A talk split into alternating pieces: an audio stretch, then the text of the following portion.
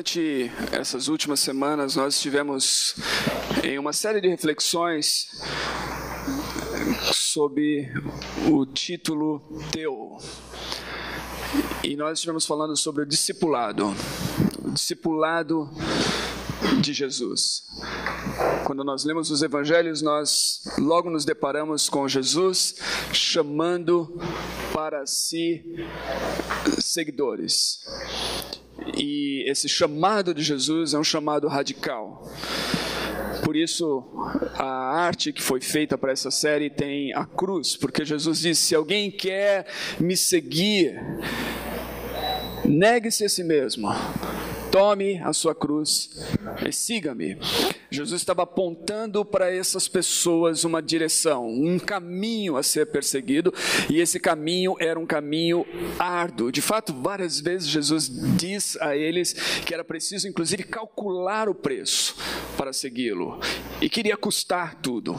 A cruz era o símbolo disso. Naqueles dias, quando alguém via uma pessoa carregando a sua cruz, sabia que aquela pessoa estava condenada à morte. Era um dead man walking, como é a expressão, talvez, de alguém no corredor da morte nos Estados Unidos. Né? A pessoa que está no corredor da morte é uma pessoa que está ali condenada à morte. E no dia da execução, inclusive, quando ele, ele sai da sua cela em direção à cela da, da, do lugar onde ele vai ser executado, os presos dizem exatamente isso. Eles, nas outras celas, eles fazem essa declaração: dead man walking, um homem que está condenado, morto, está a caminho ali da sua execução final. Era exatamente isso. Quando Jesus diz assim: tome a sua cruz e siga-me, Jesus está dizendo para esses homens: olha, a vida de vocês está se encerrando para nascer uma nova vida. Então, há uma série de imagens ligadas a isso, mas é basicamente isso: discipulado, seguir Jesus, é morrer para nós mesmos para vivermos para Cristo para experimentarmos então a vida de Cristo e uma nova vida, uma nova proposta de vida, um novo caminhar, com, com novos valores, com novos horizontes, com uma direção nova para a vida. Então Jesus chama esses homens e eles passam a segui-lo e experimentar isso. E dos doze homens que seguiram Jesus, um deles no final se tornou traidor e ele abandonou. Sobraram onze daqueles originais. A história diz que desses onze, pelo menos dez, se não os onze mesmo, morreram como mártires. Ou seja, eles de fato seguiram este caminho até as últimas consequências. E eles deixaram um legado. Então, quando nós falamos sobre teu, nós estamos falando exatamente isso. Seguir Jesus significa que agora já não é mais, não diz respeito mais a mim, mas diz respeito a Ele. Já não sou mais meu, mas sou dele. Tudo diz respeito então a uma vida para Ele. Hoje eu gostaria de falar sobre mais um aspecto dessa, desse discipulado, desse segmento de Jesus, que está justamente no texto que foi lido aqui quando Jairo leu para a oração. Em Atos capítulo 2, versículos 41 a 47. O que aconteceu aqui é o dia de Pentecostes. Jesus morre, ele ressuscita dentre os mortos, ele aparece aos seus discípulos, ele diz para eles: Olha, fiquem na cidade de Jerusalém, porque vocês vão receber o Espírito Santo. E eles permanecem lá, reunidos num lugar chamado cenáculo. Era um grupo de mais ou menos 20, 120 homens e mulheres que estavam ali aguardando essa promessa. Cumprindo-se o dia de Pentecostes, esse dia da, da festa judaica do Pentecostes, eles estão lá e o Espírito Santo desce sobre eles. Algo sobrenatural que acontece nessa descida do Espírito Santo que envolve visões de línguas descendo e pousando sobre cada um deles, envolve a sensação ou audição de algo como um vento forte que toma conta do lugar. Esses homens e mulheres são tomados por uma euforia e começam a louvar a Deus, e eles fazem isso, diz o texto, em línguas que eles não conheciam. E nesse fenômeno então de falar línguas estranhas, os moradores de Jerusalém e por causa da festa haviam judeus e prosélitos que haviam se dirigido à cidade de Jerusalém de várias regiões e várias partes do império. Então, esses moradores e essas pessoas que estavam lá, de repente, se tomam de um espanto, porque ouvem essas pessoas que são galileus falando em línguas que eles certamente não sabiam falar. No meio disso, alguns é, insinuam que eles podiam estar embriagados. E aí, Pedro, o líder deste grupo, decide pregar um sermão e explicar aquilo que havia acontecido. Ele faz referência à profecia de Joel, de que aquilo que eles estavam presenciando era o cumprimento daquela profecia. Ele fala dos acontecimentos dos últimos dias. Ele diz que Deus se manifestou na história, na pessoa de Jesus Cristo, que foi rejeitado pelos homens, que foi condenado condenado injustamente, que foi morto numa cruz romana, mas que ressuscitou no terceiro dia. Pedro diz que isso era algo que ele e os demais ali haviam testemunhado, eles haviam visto, isso era real para eles. Essa comunidade que ouve fica espantada, quer saber como responder a esse fato. Pedro diz que eles têm que se arrepender dos seus pecados, que cada um deles seja batizado como sinal desse arrependimento e dessa, dessa cruz, dessa morte para uma velha vida e o nascimento para uma nova vida. Eles respondem com arrependimento, eles respondem com fé, eles são batizados. Versículo 41 de Atos 2 diz assim: Os que aceitaram a mensagem foram batizados, e naquele dia houve um acréscimo de cerca de 3 mil pessoas. Uma comunidade que tinha 120 inicialmente, expande-se para cerca de 3 mil pessoas após esta mensagem, este sermão de Pedro. Versículo 42 diz que esse grupo, então, se dedicavam ao ensino dos apóstolos e à comunhão, ao partir do pão e às orações.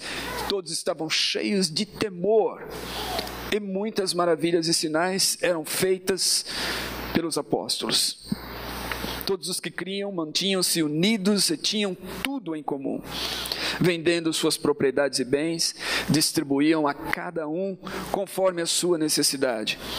Todos os dias continuavam a reunir-se no pátio do templo, partiam o pão em suas casas e juntos participavam das, das refeições com alegria e sinceridade de coração, louvando a Deus e tendo a simpatia de todo o povo.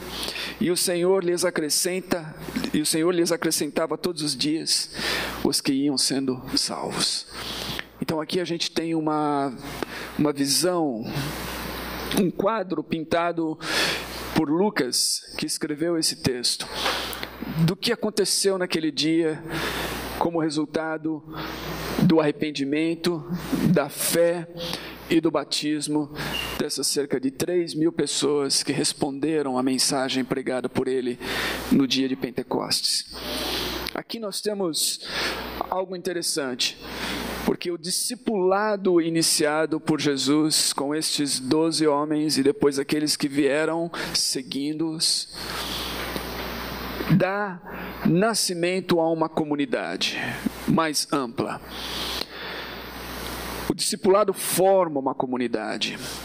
E isso é algo muito importante. Porque não existe discípulo de Jesus que não esteja vinculado a uma comunidade.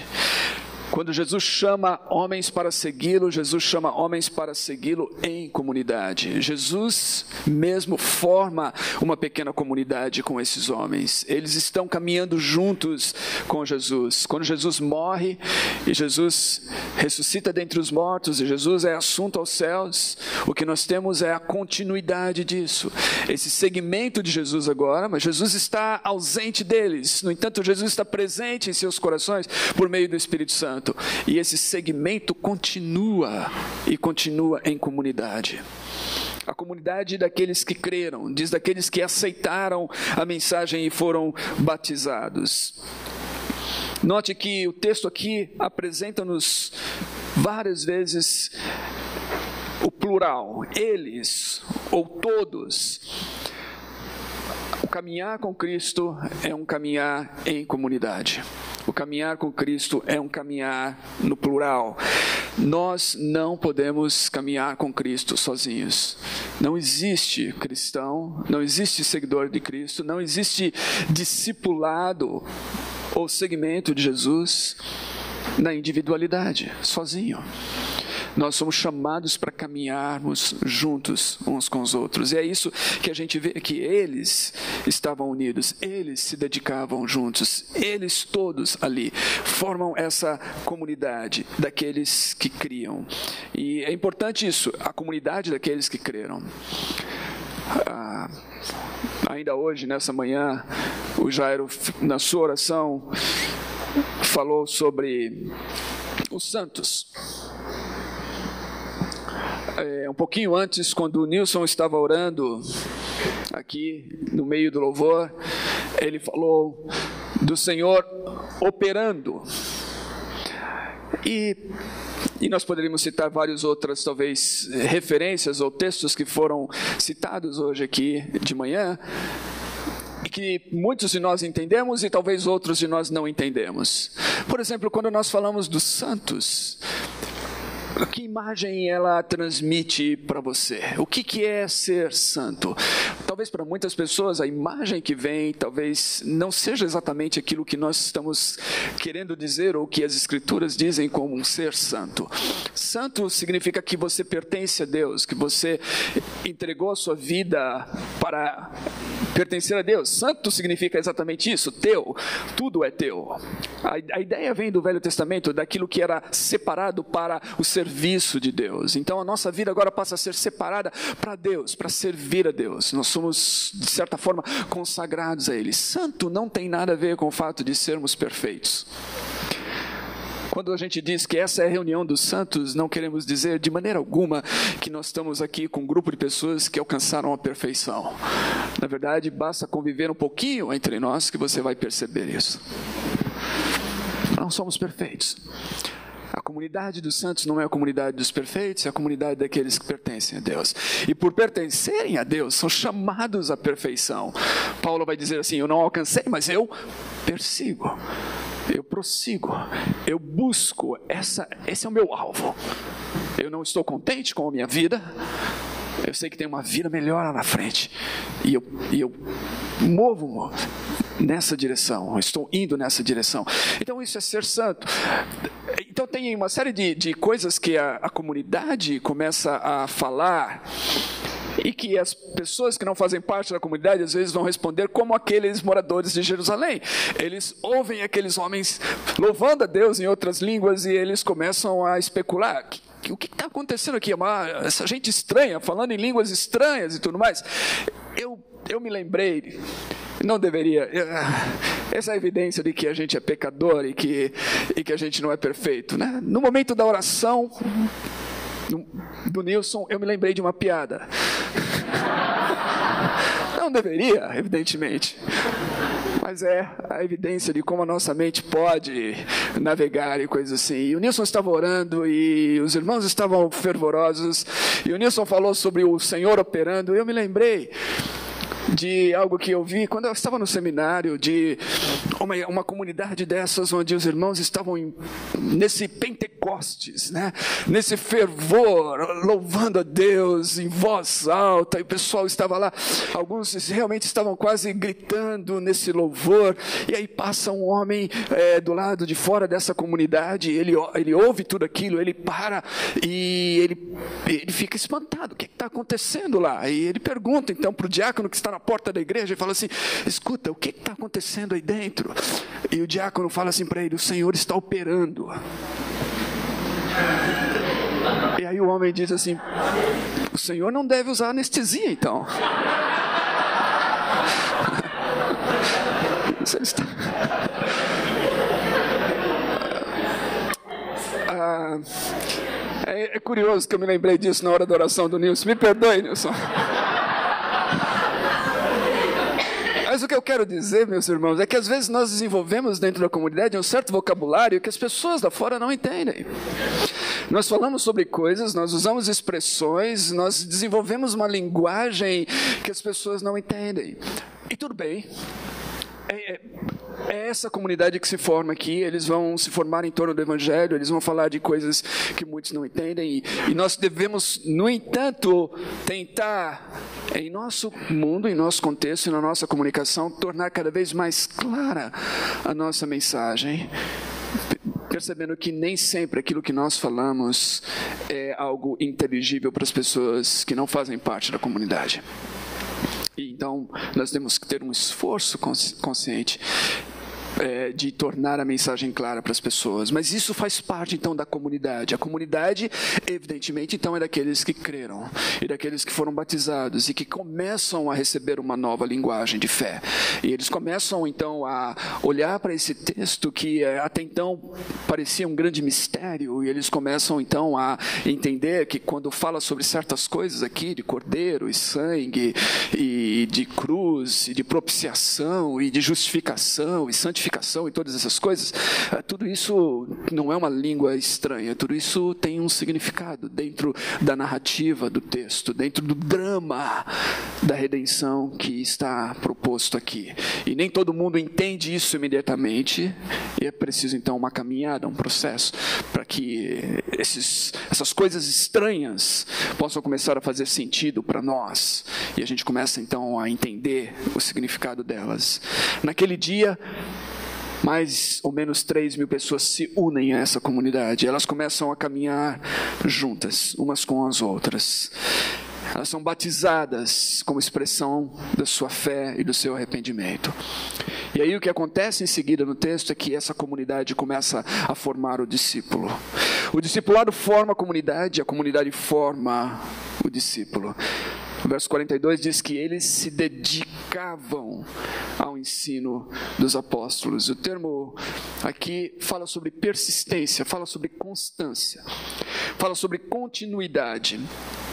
Eles não são só aqueles que ouvem a mensagem de Pedro naquele dia, que ficam emocionados com aquilo que Pedro falou e o modo como ele falou, e talvez a, a unção do Espírito nas suas palavras ali, e eles respondem prontamente: sim, nós cremos, e são conduzidos a um batismo de maneira emocionante e abandonam a caminhada. Não, diz que eles permanecem que é uma continuidade, que aquilo foi apenas o início de uma jornada para toda a vida. Eles se dedicavam, eles permaneceram. Houve uma persistência, uma perseverança, uma continuidade firme no propósito de aprender então essa nova linguagem, o ensino dos apóstolos. Era algo estranho para eles, mas eles se dedicam então ao aprendizado, ao ensino, o termo grego didaquê, de onde vem inclusive a primeira, talvez, é, é, didática da, da fé cristã. É. Primeiro manual de instrução de novos convertidos na história da igreja, chamado de Didaquê, e vem daí, dessa instrução dos apóstolos. Eles, eles perseveram naquilo, eles querem entender, afinal de contas, o que é que essas pessoas estão falando, o que significa isso e aquilo, então eles se dedicam ao ensino dos apóstolos. É uma comunidade dedicada ao aprendizado da verdade. O John Stott, um pregador britânico, diz o seguinte: o anti-intelectualismo e a plenitude do Espírito Santo, aquilo que aconteceu no dia, o Espírito Santo desceu sobre eles, essa, estarem cheios do Espírito, da presença de Deus em suas vidas. O anti-intelectualismo e a plenitude do, do Espírito Santo são mutualmente incompatíveis. Ou seja, se você está cheio do Espírito Santo, você não pode ser alguém anti-intelectual presença do Espírito Santo não nos torna pessoas que rejeitam a intelectualidade. Muito pelo contrário. Ele diz: o Espírito Santo é o Espírito da verdade. Ele nos conduz a uma busca pela verdade, ele nos conduz a, a desejar conhecer, saber, compreender, entender cada vez mais. E a gente vai ver isso depois na tradição da igreja nós cremos para que possamos entender e entendemos para que possamos crer. Então há essa, esse trabalho em conjunto, mas nunca é algo, uma postura anti-intelectual. de que eu não preciso mais entender.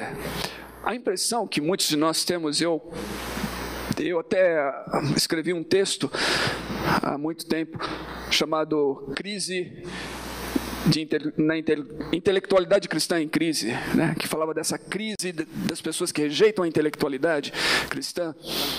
A impressão que muitos de nós talvez possamos ter é que quando a pessoa se converte, quando a pessoa, a pessoa talvez é brilhante nas suas áreas, na sua área de atuação, é um, é um alguém com altos títulos acadêmicos e tudo mais, mas parece que quando se converte e passa a frequentar a igreja, ele, ele deixa o cérebro do lado de fora. É, é como se tivesse uma, um container e uma plaquinha logo na entrada ali. Deixa aqui o seu cérebro. Aí você entra. É, nós não temos isso aqui, mas parece que para muitas pessoas é, se tornar cristão e seguidor de Cristo envolve abandonar qualquer capacidade de pensar, de raciocinar, de lidar com o seu intelecto e com essas coisas, e você tem que deixar e abandonar tudo isso. John Stott diz que não é assim. Ele escreveu um texto, um livro chamado Crer é também pensar. Significa que você vai usar o seu intelecto, a sua razão, que você vai pensar, você vai lidar com essas coisas que estão sendo ditas você vai ser um cristão na linguagem de Lucas, que escreveu esse texto de Atos. Você vai ser um cristão como aqueles de Bereia, que quando Paulo esteve entre eles e Paulo expôs as escrituras para eles, diz que eles iam para as escrituras e eles conferiam aquilo que Paulo estava ensinando para ver se era assim mesmo. Você vai lidar de maneira intelectual com aquilo que está sendo pregado, ensinado. Você vai processar isso intelectualmente. Então, ser cristão ser um seguidor de, de Cristo, fazer parte da comunidade de fé, não é só declarar fé e ser batizado, mas é perseverar nessas coisas perseverar na profundidade teológica, na profundidade do conhecimento de Deus e do, do entendimento das Escrituras. E Paulo vai dizer isso, que nós devemos fazer isso para que a gente não seja levado por qualquer vento de doutrina, qualquer pessoa que vem falando qualquer coisa, a gente vai para um lado e vai para o outro e não sabe bem o que a gente crê. Não, nós sabemos o que cremos, porque nós estamos estudando e nós estamos comparando essas coisas, nós estamos nos aprofundando nisso daí. Bonhoeffer, que foi um teólogo alemão morto na Segunda Guerra Mundial, foi uma das vítimas daquele ah, desastre que foi o nazismo. Bonhoeffer, ele no seu livro chamado Discipulado, ele diz o seguinte: da importância da doutrina para a comunidade de fé. Ele fala assim: que a comunidade de fé ela tem dois aspectos. Um aspecto, uma disciplina que é uma disciplina eclesiástica que é aquela disciplina que é praticada quando alguém na comunidade de fé se comporta de tal maneira que é contrária à comunidade de fé e não quer mudar esse comportamento. Então, isso tradicionalmente é chamado de excomunhão. Esse no sentido de fora da comunhão. Aqui é a comunhão dos apóstolos, a comunhão dos cristãos, a comunhão dos discípulos. Alguém que não quer caminhar na comunhão se torna fora da comunhão e a comunidade de fé então faz essa disciplina eclesiástica declarando que tal pessoa, tal elemento está fora da comunhão por causa do seu procedimento, da sua conduta, da sua vida e da sua decisão de continuar vivendo de maneira que contraria os princípios da comunidade. Bonhoeffer diz que esse é um aspecto. Existe uma outra disciplina que ele chama de disciplina doutrinária que é a importância da comunidade de fé preservar a sua doutrina preservar os essenciais, aquilo que essa comunidade declara. Ele diz: quem rouba da igreja o evangelho merece condenação definitiva. Ou seja, quem se apresenta como um apóstolo e rouba da igreja o evangelho, tira da igreja o evangelho, Bonhoeffer diz, merece condenação definitiva. Mas para quem peca em sua conduta, para este existe o Evangelho. Ou seja, a única esperança que existe para as pessoas é o Evangelho. Se você tira o Evangelho, se você rouba o Evangelho, se você distorce o Evangelho, se você nega o Evangelho, não tem mais esperança. Por isso, Bonhoeffer diz: a pessoa que faz isso merece condenação definitiva. Ele diz. A disciplina doutrinária compete, em primeiro lugar, aos ministros encarregados do ensino da igreja. Pré-requisito para isso é que, para admissão no cargo, os ministros sejam didáticos, isto é, aptos a ensinar e também idôneos a instruir outros. O que Bonhoeffer está dizendo aqui é que toda comunidade de fé tem que ter entre si pessoas que sejam qualificadas para instruir outros. Que tenham condições, que sejam aptos para ensinar, para instruir outros. Pessoas que sejam treinadas e preparadas para fazê-lo. E aí o texto dele ele continua é, mencionando as instruções paulinas em relação a isso. Ele diz a, dis, a disciplina doutrinária, portanto, começa antes mesmo da ordenação dessas pessoas. Para a igreja isso é uma questão de vida e morte, que haja extremo cuidado nesse caso. É preciso que a comunidade escolha bem aqueles que serão os instrutores, aqueles que vão instruí-la no ensino dos apóstolos. Por quê? Porque os apóstolos morreram no primeiro século. E quando a gente fala então o ensino dos apóstolos, nós certamente estamos falando naquilo que eles nos legaram. Nós estamos falando daquilo que chegou até nós, essa instrução apostólica que chegou até nós na forma do Novo Testamento. O que nós temos aqui nessa instrução de Bonhoeffer e na instrução das Escrituras é que a comunidade de fé precisa manter ligada ao ensino das Escrituras. E aquele que é seguidor de Cristo precisa permanecer firme no propósito de conhecê-lo cada vez mais, para que ele não seja guiado a um caminho que não é o caminho de Cristo. Nos dias da igreja primitiva, nós encontramos que haviam já naquele, naqueles dias pessoas que se apresentavam nas comunidades é, como, como apóstolos, pregando um outro evangelho, Paulo, Paulo diz. E essas pessoas, Paulo vai falar que eram falsos apóstolos e que eles estavam desviando então esses discípulos, esses cristãos ao caminho que não era o caminho de Cristo. Portanto, a comunidade de fé precisa estar é, ligada à mensagem de Jesus Cristo por meio da pregação apostólica. A comunidade de fé precisa ser uma comunidade que persevera na instrução dos apóstolos diz mais: não só perseveraram na instrução, mas diz que era uma comunidade dedicada a relacionamentos íntimos. No versículo 42 diz: eles se dedicavam uma comunhão, a coinonia. Significava que eles estavam ligados uns com os outros, num propósito de terem relacionamentos íntimos uns com os outros, de conhecerem uns aos outros, de caminharem juntos, de se ajudarem. E a gente vê que essa comunhão, então, essa coinonia deles, ela se manifestava pelo fato do pertencimento uns aos outros. Verso 44 diz que eles estavam unidos e que eles tinham tudo em comum. Eles se tornaram uma família, unidos uns aos outros. Uma família, evidentemente, de pessoas tão distintas e diversas, que não teriam absolutamente nada em comum, a não ser o fato de que todas elas, de repente, se viam como discípulos, seguidores de Jesus Cristo. Essa união fez com que eles se tornassem então unidos uns aos outros. Eu morei num, num navio durante parte da minha vida e nós éramos 180 pessoas, mais ou menos em um determinado período, de 34 ou 35 nacionalidades diferentes, várias línguas, várias tradições. Tínhamos, tínhamos várias tradições cristãs vivendo juntos. Nós éramos uma grande família ali, uma grande família de pessoas. O que nos unia? Cristo. O que nos unia? O fato de que todos nós nos encontramos diante da cruz e entregamos nossa vida para pertencer a Ele e para servi-lo juntos.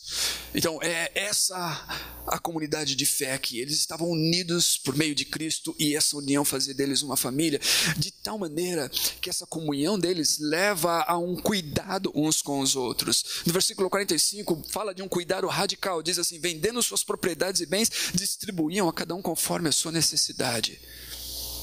Eles olham ao redor e eles veem aquelas pessoas que, dentre eles, estão passando por necessidades, eles vendem. Aqueles que tinham mais, vendem. Não é que eles ficaram sem casa, Evidentemente não, não quer dizer isso, porque vai diz que eles se reuniam de casa em casa.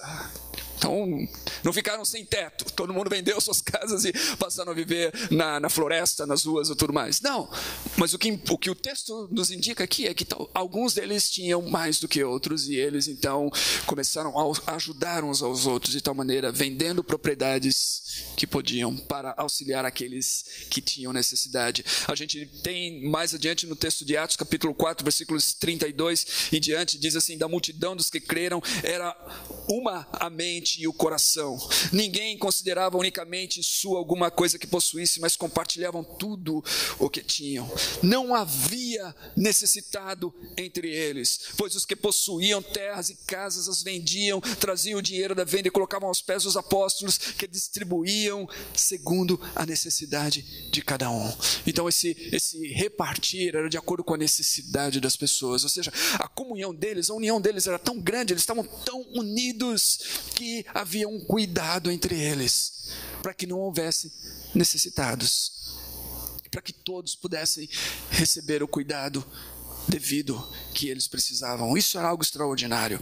Então era uma comunidade é, de profundidade teológica, mas era uma comunidade também de relacionamentos profundos. Uma família verdadeira, pessoas conhecendo umas às outras. Era uma comunidade dedicada ao culto comunitário. Versículo 42 diz que eles se dedicavam ao ensino, que eles se dedicavam à comunhão, essa coinonia, esses relacionamentos profundos, que eles se dedicavam ao partir do pão e às orações. O partir do pão aqui diz respeito, na linguagem lucana, à ceia do Senhor. Eles, eles se dedicavam então ao culto comunitário. Justino de Roma, também conhecido como Justino Marte, que morreu é, no segundo século da era cristã. Um dos seus escritos, chamado Primeira Apologia, ele descreve como que era a liturgia dominical dos cristãos. Ele diz assim: No dia que se chama de, do sol, celebra-se uma reunião de todos os que moram na cidade, nos campos, e ali se leem, enquanto o tempo permite, as memórias dos apóstolos ou os escritos dos profetas. Quando o leitor termina, o presidente faz uma exortação e convite para imitarmos esses belos exemplos. Em seguida, levantamos-nos todos juntos e elevamos as nossas preces. Depois de terminadas, como já dissemos, oferece-se pão, vinho e água, e o presidente, conforme as suas forças, faz igualmente subir a Deus suas preces e ações de graças, e todo o povo exclama dizendo: Amém. Vem depois a distribuição e participação feita a cada um dos alimentos consagrados pela ação de graças e seu envio aos, aos ausentes pelos diáconos. Os que possuem alguma coisa e queiram, cada um conforme a sua livre vontade, dá o que bem lhe, lhe parece e o que foi recolhido se entrega ao presidente. Ele o distribui a órfãos e viúvas, aos que por necessidade ou por outra causa estão necessitados, aos que estão nas prisões, aos forasteiros de passagem. Numa palavra, ele se torna o provisor de todos os que se encontram em necessidade. Celebramos essa reunião geral no dia do sol, porque foi o primeiro dia em que Deus, transformando as trevas e a matéria, fez o mundo, e também o dia de Jesus Cristo, nosso Salvador, em que Jesus Cristo, nosso Salvador, ressuscitou dentre os mortos.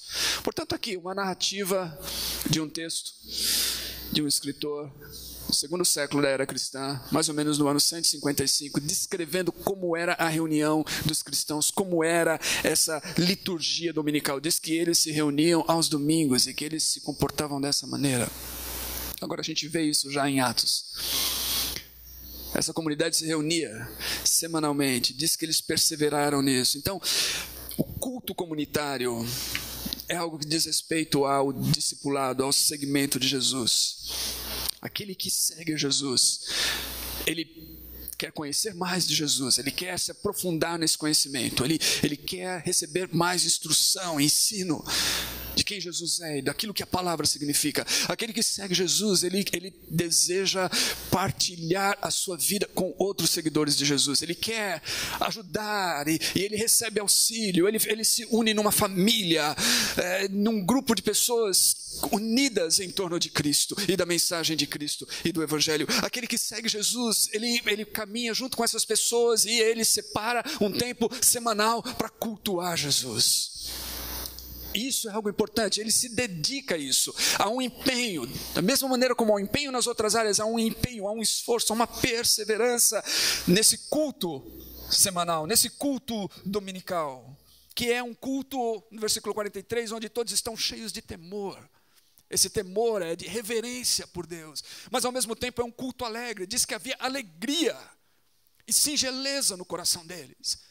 É esse paradoxo de a gente se relacionar com Deus que é maior do que todo o universo e que é santo, mas um Deus que se revela a nós e que nos ama, e que nos perdoa, e que nos recebe como nós somos, e faz de nós pessoas que nós jamais poderíamos ser por nosso próprio esforço. E essa, esse é o mistério do temor e da singeleza, da alegria de coração. Diz que essa reunião ela é, ela é formal, eles se reuniam no pátio do templo. Ao mesmo tempo, ela é informal, eles se reuniam também de casa em casa, partindo as suas refeições juntos com essa alegria e sinceridade de coração. E eles louvavam a Deus. Diz que parte do culto era dedicado ao louvor a Deus, a dar louvor, a elevar o nome de Deus, a exaltar o nome de Deus. E era algo que fazia com que as pessoas ao redor, inclusive, olhassem para esse povo com simpatia não, não era uma comunidade antipática, mas era uma comunidade simpática. As pessoas de fora olhavam com simpatia para essa comunidade. É interessante a questão do louvor, porque muitas vezes, quando nós nos reunimos, nós cantamos cânticos aqui, e nós somos pessoas que, que temos certamente diferentes gostos musicais, e diferentes é, é, maneiras de pensar sobre música e arte, coisas assim. Mas quando nós nos reunimos juntos aqui, não diz respeito aos nossos gostos, não diz respeito a nós. O louvor não, nunca diz respeito a nós, diz respeito a Ele, a Deus. Nós nunca estamos é, preocupados em satisfazer os nossos desejos e os nossos gostos. Não, não cantamos para nós, cantamos para Ele. É importante a gente lembrar isso. O canto é sempre para Ele, por isso deve ser o canto da congregação. Bonhoeffer diz o seguinte: no canto congregacional, no canto conjunto, faz-se ouvir a voz da igreja. Não sou eu que canto, mas a igreja. Como membro da igreja, posso participar no seu canto. Todo canto verdadeiro na comunhão há de servir ao alargamento do horizonte espiritual, para reconhecermos que nossa pequena comunhão é membro da grande comunhão da cristandade em toda a terra, para que, de vontade e com alegria, nos integremos ao canto da igreja, seja com canto humilde, seja com canto qualificado. Então, nós cantamos. Nós cantamos com canto humilde muitas vezes. Nós cantamos com canto qualificado muitas vezes. Mas nós cantamos e não cantamos para nós, cantamos para Ele. E cantamos para aquele que as Escrituras revelam que é cercado de louvores. Deus tem todo louvor o tempo todo. É isso que as Escrituras nos dizem. Deus tem o louvor no universo. De forma poética, as escrituras dizem que a natureza toda louva a Deus. Ou seja, Deus não tem falta de louvor. Não é que ele está sentindo falta do louvor. Porque ele é louvado o tempo todo. Nós cantamos para ele como expressão do nosso amor e da nossa gratidão. Nós cantamos para ele com o nosso coração. E ele que tem o louvor perfeito, recebe o nosso louvor imperfeito. Ele que tem o louvor perfeito de todas as suas criaturas, recebe as nossas vozes, muitas vezes quebradas, semitonadas, desafinadas completamente como a minha. Ele recebe quando nós oferecemos a Ele de coração. Ele recebe o louvor humilde, ele recebe também o canto qualificado quando nós o fazemos assim. Mas nós o fazemos para Ele. Então, essa é uma comunidade que ouve a palavra, que ora, que se interessa uns pelos outros. É uma comunidade que reparte com os necessitados, é uma comunidade que promove um culto reverente e alegre, marcado pelo temor de Deus e pela singeleza dos corações, formal e informal, que busca louvar a Deus e proclamar os seus louvores. No verso 47 diz que é uma comunidade que cresce. Diz assim: E o Senhor acrescentava todos os dias os que iam sendo salvos. Haviam novos discípulos, haviam novos seguidores. Pessoas se aproximavam da comunidade, querendo saber o mistério daquilo que estava acontecendo ali, querendo entender a razão da esperança daquelas pessoas, querendo, querendo entender por, o, o motivo de sua alegria e singeleza de coração, querendo entender o que levava pessoas tão diferentes, diversas, repartirem os seus bens umas com as outras, cuidarem dos necessitados, terem um amor sacrificial. Elas queriam entender isso. Elas ouviam a mensagem. Elas voltavam-se para Cristo e elas eram acrescentadas a essa comunidade. E assim foi que o cristianismo partiu desse grupo de 120 no dia de Pentecostes e atravessou séculos e séculos e séculos e chegou até nós hoje. E continua se expandindo ao redor do mundo. Porque o Senhor continua acrescentando à comunidade aqueles que vão sendo salvos. O crescimento da igreja nunca é obra de nenhum homem. Paulo vai escrever aos Coríntios mais adiante e vai dizer assim: Eu plantei, eu espalhei a semente. Apolo regou, ele fez parte desse processo. Mas foi Deus quem fez com que a semente crescesse. O crescimento é obra de Deus. O Senhor acrescentava aqueles que iam sendo salvos. Então, essa é uma comunidade que cresce. Diante disso, eu gostaria de propor as seguintes perguntas para a nossa reflexão. Isso diz respeito ao discipulado, isso diz respeito ao segmento de Jesus, isso diz respeito ao fato de que não existe seguidor de Jesus solo, que seguir Jesus é algo feito em comunidade. Que seguir Jesus implica, no momento em que eu digo sim, eu creio em Jesus, significa que eu sou unido a uma comunidade. E tem mais. Bonhoeffer vai dizer o seguinte sobre essa união. Ele diz assim: Não entramos na comunhão com outros crentes com exigências, mas com gratidão e como agraciados.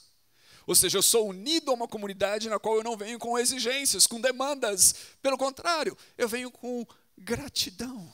Eu venho porque eu fui agraciado. A pertencer a essa comunidade é uma graça de Deus para mim. E eu venho então com gratidão no meu coração. Isso é o discipulado. Não há discipulado que não leve a isso. E essa comunidade, então, formada pelo discipulado, forma o discípulo.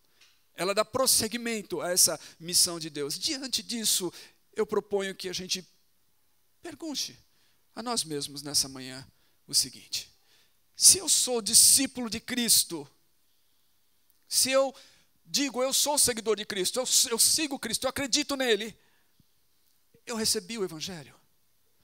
Eu recebi o Evangelho que me confronta com o meu pecado, que me chama ao arrependimento e a confiança nele, não em mim mesmo, mas nele. Porque eu não posso salvar a mim mesmo, eu não posso perdoar a mim mesmo, não há esperança para mim em mim mesmo, mas somente nele. Eu recebi esse Evangelho. E se recebi, eu fui batizado. Essa é uma pergunta que todo aquele que diz ser seguidor de Jesus precisa fazer a si mesmo. Se eu sou seguidor de Jesus, eu pertenço a uma igreja local com a qual eu estou me reunindo regularmente. Eu não estou deixando de me reunir, exceto em momentos em que eu realmente não tenha condições de fazê-lo, mas que voluntariamente eu me dedico a estar junto com esses irmãos para juntos louvarmos a Deus e crescermos juntos na nossa fé e encorajarmos uns aos outros. Eu pertenço a uma comunidade assim. Estou colocando em prática essa mutualidade da reunião regular, do culto. Eu estou dedicado a, aprender a palavra. A Bíblia é algo que eu quero conhecer cada vez mais? Ou é apenas um livro que eu tenho guardado em algum lugar? Que eu pego de vez em quando, em um momento de dificuldade ou, ou de angústia, mas que o resto do tempo ele está guardado. É, é, eu estou me tornando alfabetizado nessa linguagem? Ou eu sou um analfabeto bíblico? Eu estou conhecendo a, a vontade de Deus, a história de Deus, e a história da relação de Deus com a humanidade através desse livro. Eu, eu conheço o drama da redenção. Eu entendo que esse, esse é um livro que foi escrito durante 1500 anos por mais ou menos 40 escritores, que cobre uma, um, um longo tempo, mas que tem uma única mensagem. Eu sei qual é essa mensagem. Ou seja, eu estou dedicado a aprender a Bíblia, se eu sou seguidor de Cristo, se eu sou discípulo. Eu, eu, estou caminhando com outros, com outros irmãos em uma espécie de um grupo pequeno, para que a gente possa se conhecer melhor, para que a gente possa auxiliar uns aos outros, para que eles possam orar por mim em momentos de dificuldade, eu posso orar por eles em momentos de dificuldade, e não só orar, mas para que a gente possa auxiliar, ajudar em coisas práticas um ao outro, que a gente seja uma família realmente.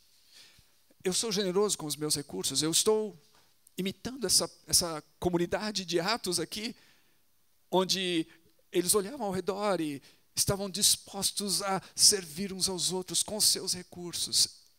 Eu tenho essa disposição de ser generoso compartilhando os meus recursos, ajudando outras pessoas, ajudando-as de maneiras práticas.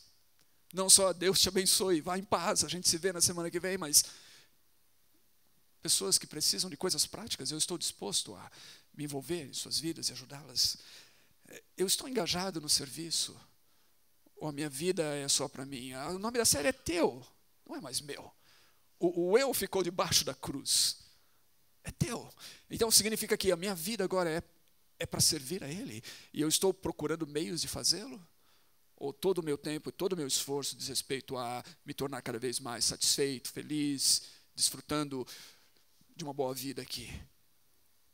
Eu sou servo. Semana passada nós falamos em ser servo. É, eu estou engajado então no serviço. Eu tenho prazer no louvor comunitário. Eu tenho prazer em me reunir, me reunir com os meus irmãos, e inclusive fazer isso com pessoas desafinadas, como eu mesmo, para juntos cantarmos a Deus. C.S. Lewis foi um dos homens, um dos críticos literários, talvez, é, mais notáveis da Inglaterra nos últimos 100 anos. Muitos dos seus livros se tornaram conhecidos no mundo inteiro, alguns deles se transformaram em filmes. Lewis foi companheiro de Tolkien, que é um outro que se tornou tão conhecido através dos seus livros, dos seus filmes, ou dos filmes que foram feitos em, em torno dos seus, dos seus livros. Lewis era um ateu, se converteu no meio da sua vida. Parte da sua conversão se deu justamente nas conversas que ele tinha com Tolkien, em um pequeno grupo que se reunia num pub britânico para discutir sobre literatura e outras coisas ele vem à fé, ele se torna um cristão. No meio da Segunda Guerra, ele decide uh, escrever algumas coisas e falar algumas coisas sobre como a sua fé se relacionava com aquilo tudo que estava acontecendo no mundo naquele momento. Essas preleções dele se tornam num livro chamado Cristianismo Puro e Simples, que nós temos à disposição, uh, publicado aqui no Brasil, onde ele, onde ele, ele apresenta de fato as razões da nossa fé do que a gente crê. Lewis era um homem extremamente culto, um professor em Oxford. Um homem extremamente culto. Ele ia numa pequena comunidade, numa pequena igreja rural, aos domingos. E as pessoas cantavam os hinos. Ele, como um crítico literário, olhava para aquelas letras que eram cantadas e achavam elas de uma pobreza tremenda, poemas de quinta categoria. Mas ele diz o seguinte: que quando ele via aquelas pessoas cantando esses cânticos com tanto fervor, ele olhava para o homem ao lado dele, obviamente um homem do campo, da roça, com as suas botas de borracha gastas, entoando aqueles cânticos com todo fervor ele dizia que ele não se via digno daquele momento e daquele homem e daqueles cânticos. E era essa noção que fazia com que ele cantasse também com fervor esses hinos cujas letras e poemas eram de quinta categoria e cuja música ele também achava pobre. Será que eu entendo isso? Será que eu entendo que vir à igreja e cantar e participar de tudo isso não diz respeito a mim, mas a Ele? Será que eu estou fazendo isso? Se eu sou discípulo, é assim que é a minha vida. Se eu sou discípulo, é assim que eu busco viver. Se eu sou discípulo, eu persevero nessas coisas. Se eu não estou fazendo essas coisas, eu posso até dizer que sou discípulo, mas eu não entendi o discipulado. Eu não entendi Jesus, eu não entendi a sua mensagem. Eu não entendi o que ele veio fazer. Eu continuo perdido. Então, o objetivo da gente falar sobre essa série, teu, é para dizer basicamente isso. Sem Cristo nós estamos na escuridão. Sem Cristo nós estamos obscurecidos. Sem Cristo nós estamos como cegos. Nós precisamos de Cristo para nos mostrar o caminho, a direção, para iluminar o nosso horizonte, para nos dar um rumo. E para seguir a Cristo significa que nós temos que abrir mão de muitas coisas e entregar-nos a Ele. É como morrer para nascer de novo e para experimentar uma nova vida e permitir então que os nossos pensamentos sejam moldados pelos pensamentos dele e que a gente descubra a verdade, que é a verdade dele, e que a gente viva para ele.